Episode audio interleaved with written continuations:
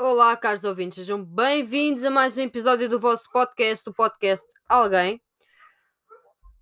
Hoje estou aqui para falar de um tema que provavelmente vai trazer muita controvérsia, que provavelmente vai trazer muita gente para cima de mim, mas uh, facto é que o nosso país tem assim um passado um bocadinho chato, não é? Chamemos-lhe chato, chamemos-lhe horrível, nojento, desprezível mas primeiro que tudo vou começar por falar no que eu vi nas redes sociais há uns dias e continua a, existir. Eu tenho visto tweets sobre o assunto.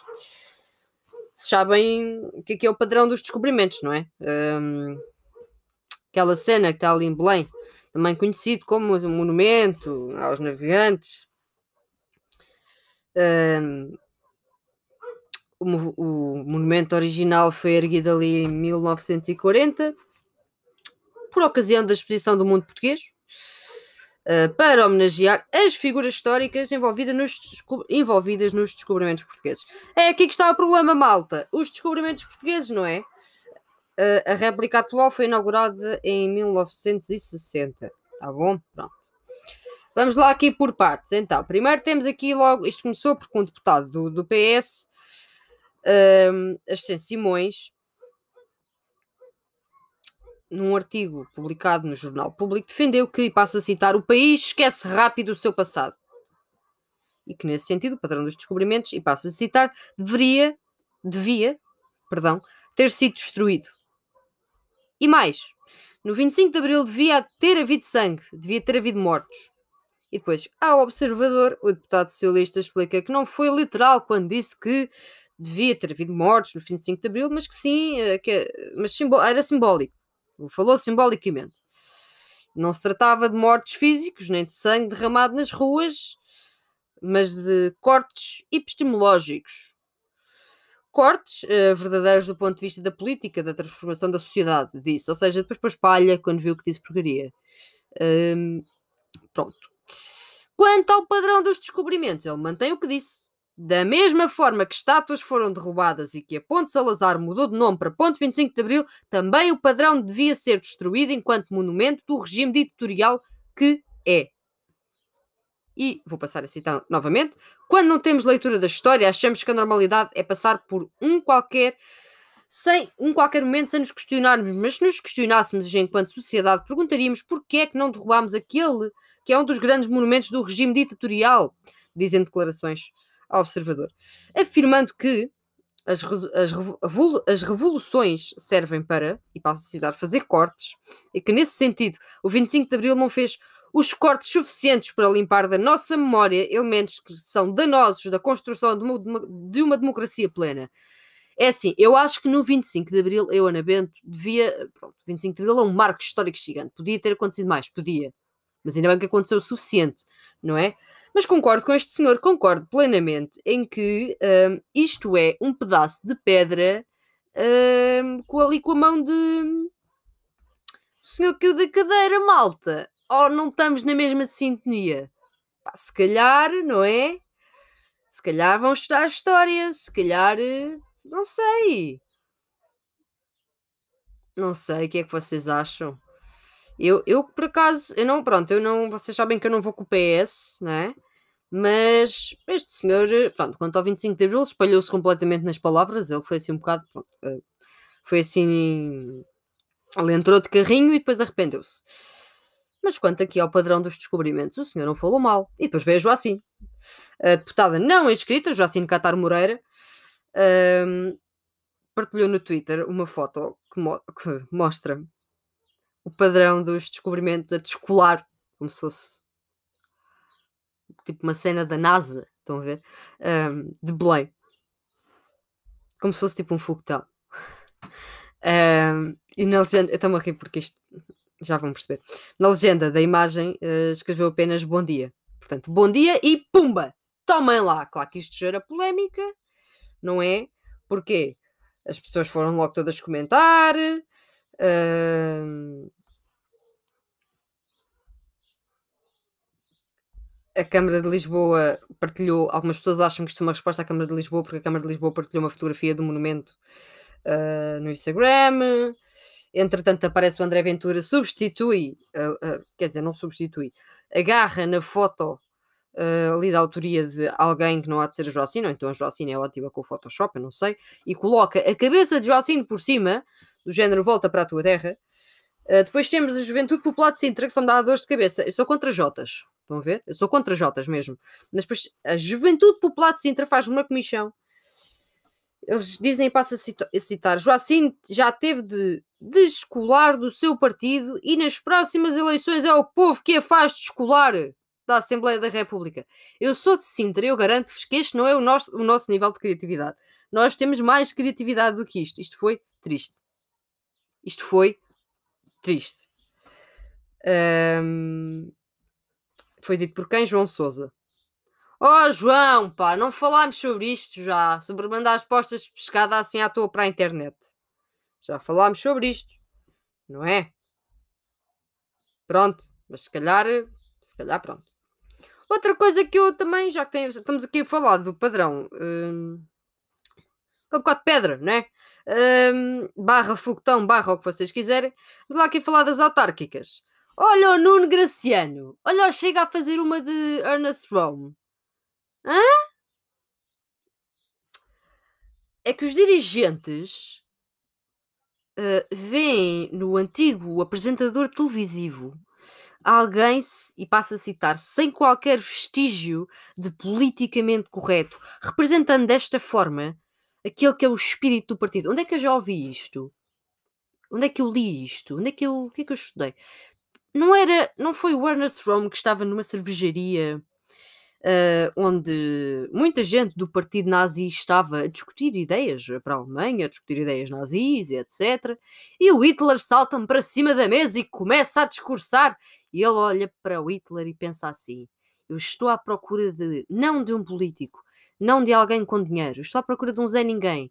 E estás tu aqui fardado, viestes da guerra, não tens nada, não tens comida, não tens roupa, não tens casa. Olha que bom, vou pegar em ti. Ainda por cima sabes falar, tens experiência em comunicação. Se calhar vou pegar em ti. Pronto, não, não, não, não há aqui uma semelhança. Ataquem lá, venham lá. O que é que isso tem a ver? Não sei, não sei. Isto foi só aqui. Um, isto é a minha opinião. Alegadamente é a minha opinião.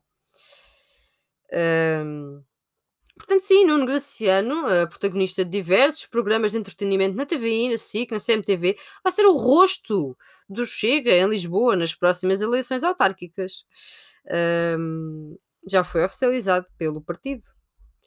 Uh, e onde é que ele apresentou a sua candidatura? Adivinha lá, adivinha lá. Pois, pois, foi exatamente no sítio onde vocês estão a pensar. Exatamente nesse sítio.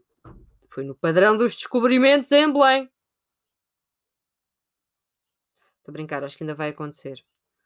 Não tenho bem a certeza. Se já aconteceu, olha, foi uma tristeza, mas acho que ainda não aconteceu. Acho que vai ser amanhã, às quatro da tarde. Portanto, se alguém quiser ir lá dar uma voltinha para ver se aquilo ainda está em modo foguetão ou não, fazer qualquer coisa, estou só a mandar para o ar, estão a ver? Não estou a dizer nada de mais.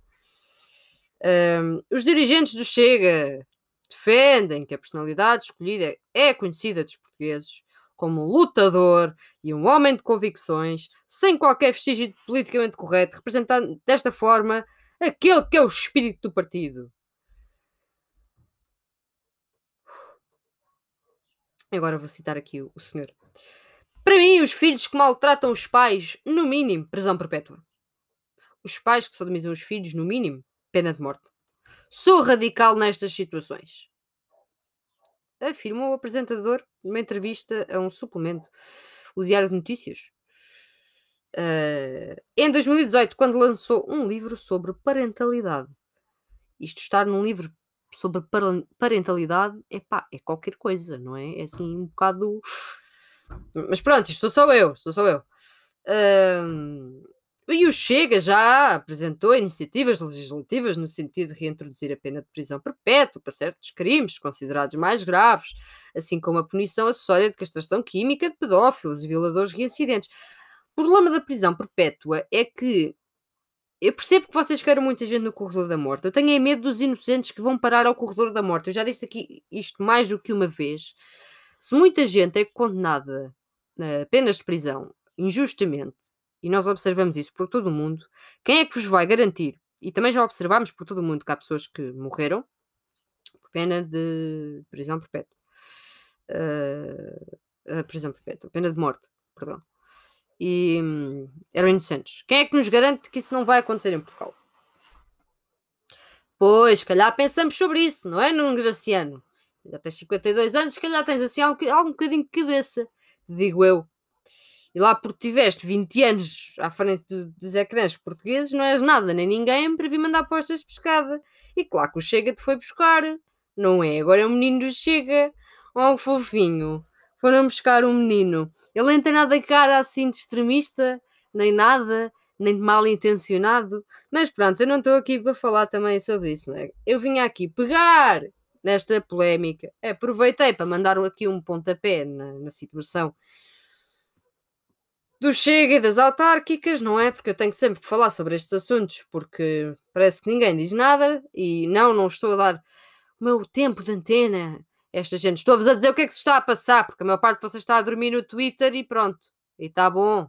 Pronto, é isto que se está a passar, malta. Perigoso, a meu ver, bastante.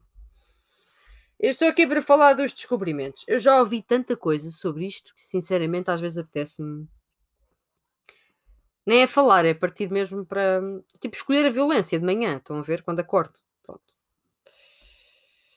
Um, eu não consigo perceber, mas não consigo mesmo. Não consigo perceber porque é que. Porque é que as pessoas não se limitam a aceitar a realidade tal como ela é.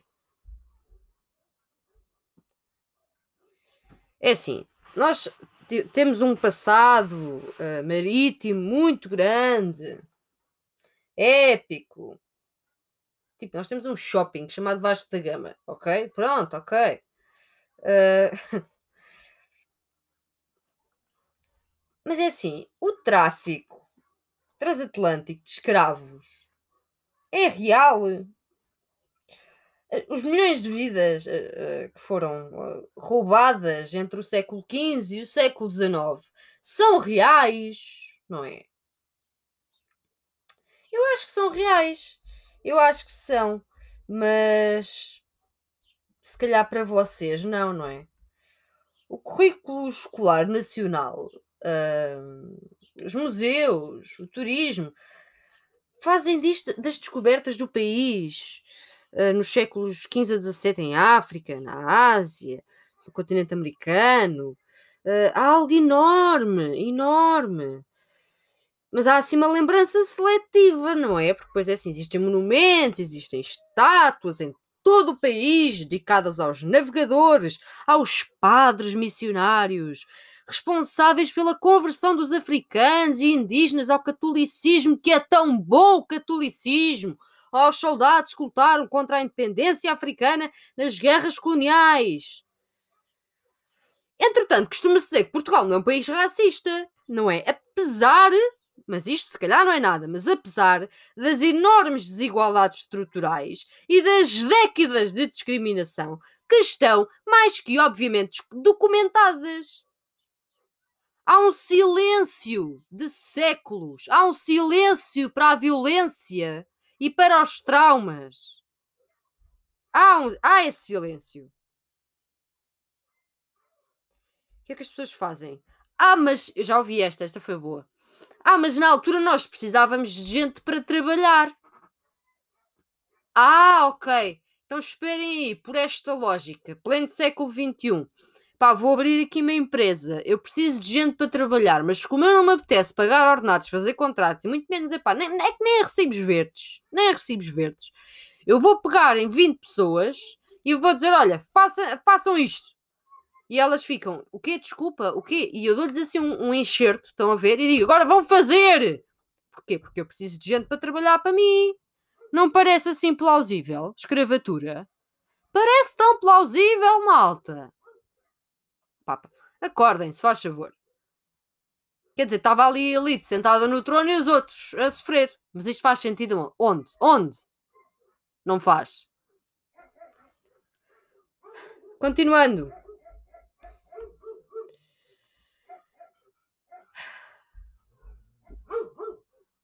Perdi-me, até me perdi. Até me perdi.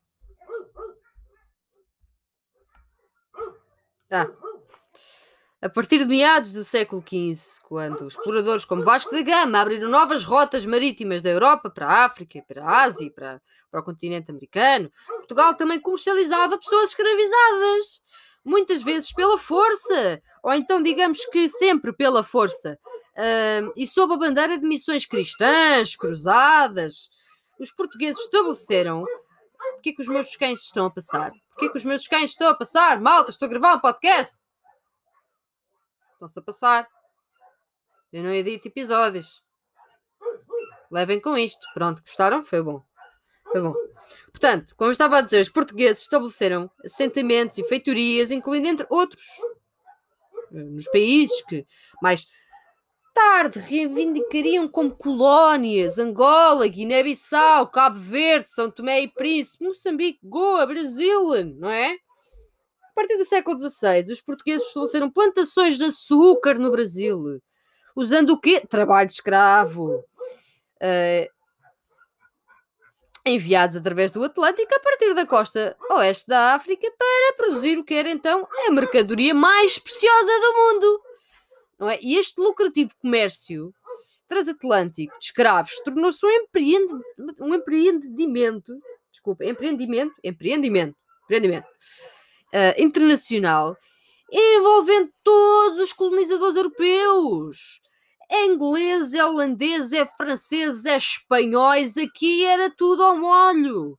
No entanto, o seu ponto de partida histórica e geograficamente foi o quê? Portugal. Porquê? Porque somos os maiores. Somos os maiores e começámos isto tudo. Não é? Olhem, por exemplo, um sítio que é um bocado desconfortável. Não sei se sabem disto. Na cidade costeira de Lagos, um, que, já, que já foi o segundo porto mais importante de Portugal, o campo de minigolf uh, para Putin Garden serve como uma lembrança desconfortável uh, como esta história foi uh, encoberta. Em 2009, durante umas escavações eh, para o parque de estacionamento subterrâneo, foi descoberta uma vala comum continha os, continha os restos mortais de adultos e crianças e alguns com as mãos amarradas. Uh, e dataram então os falecidos século XV, descobrindo que eram de ascendência africana. Desde aí ninguém fala disto. Uh... E continua-se. Lagos é o porto onde os primeiros uh, escravos africanos desembarcaram dos navios portugueses em 1444, marcando o início do tráfico transatlântico de escravos. No entanto, o, o único reconhecimento desta história no popular centro turístico da cidade, é um pequeno museu chamado Mercado de Escravos, que foi inaugurado em 2016 em colaboração com a Unesco. Porque a Unesco está, quando a fotografia é bonita, a Unesco está lá, é como Marcelo Rebelo de Souza. E muitos portugueses nem sabem como, como o museu existe. Atenção. Pronto. E mesmo o próprio museu, como é óbvio, carece de muitas informações. O que é que isto diz sobre nós? não é? Português, temos tanto orgulho e não sei o quê. Pronto, se calhar diz alguma coisa. Uh, a história. A história está cheia, não só portuguesa, mas a história no geral, está cheia de lacunas e de silêncios. Que nos dão, o que nos dão de comer nas escolas, historicamente, é branqueado. Até quando é que vamos aceitar isto? Até quando é que vamos ignorar a realidade tal como ela é? Até quando é que vamos seguir o rebanho pelo caminho mais fácil em vez de percebermos que se formos por aí não ganhamos absolutamente nada? Somos apenas mais uns desinformados, no meio dos outros desinformados, que respeitam toda a gente que tem um fato e uma gravata, ou então que estão só na internet e querem parecer, parecer bem, como muita gente está a dizer, ai, o padrão dos descobrimentos. Não, eles vão atrás e dizem, claro que não, seus monstros. Era o padrão dos descobrimentos e tudo, tudo o que remontasse a essa altura, tudo o que remontasse literalmente à escravatura, à violência, tudo e muita gente ainda está a falar de Marcelino da Mata. E eu nem vou entrar nesse campo. Ok? Isso é muito mais complexo. E as pessoas estão a ligar isto como se fosse a mesma coisa. Não é a mesma coisa. Isto também serve para o senhor deputado do PS que aproveitou Marcelino da Mata para falar sobre o resto das coisas. O que é que vocês querem com isto, malta?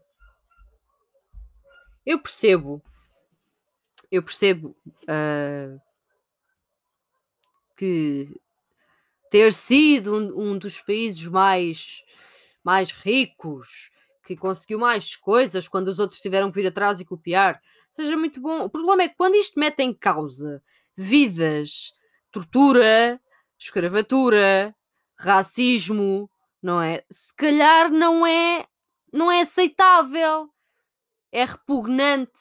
Não sei se conhecem uh, o termo, é repugnante.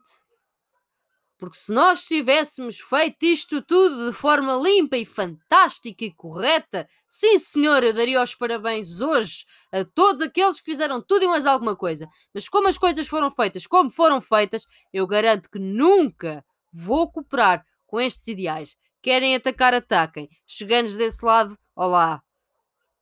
A única coisa que me afeta são as minhas dores nas costas, meus filhos. Pronto. Podem mandar-me o que quiserem, rebentar o que quiserem, bombas para cima de mim, força. Já estou mais que habituado à vossa presença e obrigada por estarem a ouvir este episódio. Pode ser que tenham aprendido alguma coisa. Pessoas que já partilhavam da mesma opinião que eu, obrigada por estarem aqui. Pessoas que não partilham, digam-me o que é que acham agora. Quem quiser uma fight, pá, marquem o sítio, a hora, uh, sem luvas, está bom, mas com protetor dentário, aquelas cenas que eles metem nos dentes. Eu não sei o nome daquilo, é só porque eu tenho massa num dente e tipo eu não queria ter que ir à dentista porque aquilo ainda é um bocado caro.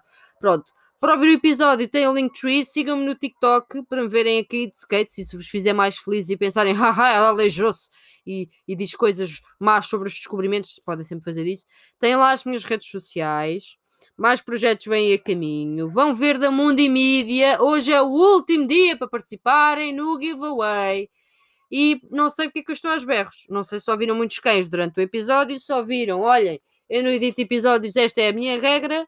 E hum, talvez, ainda não sei, eu gravei-me.